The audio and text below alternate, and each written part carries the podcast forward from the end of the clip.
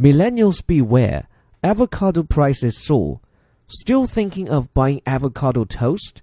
The fruit's wholesale price has surged 125% this year thanks to a weak harvest and insatiable demand.